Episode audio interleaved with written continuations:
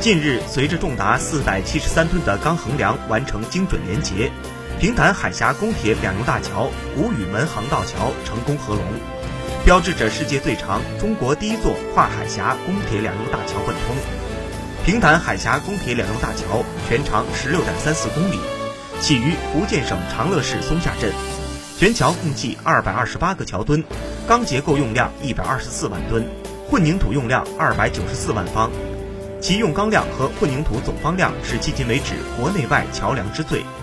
大桥下层设计为时速二百公里的双线一级铁路，上层设计为时速一百公里的双向六车道高速公路。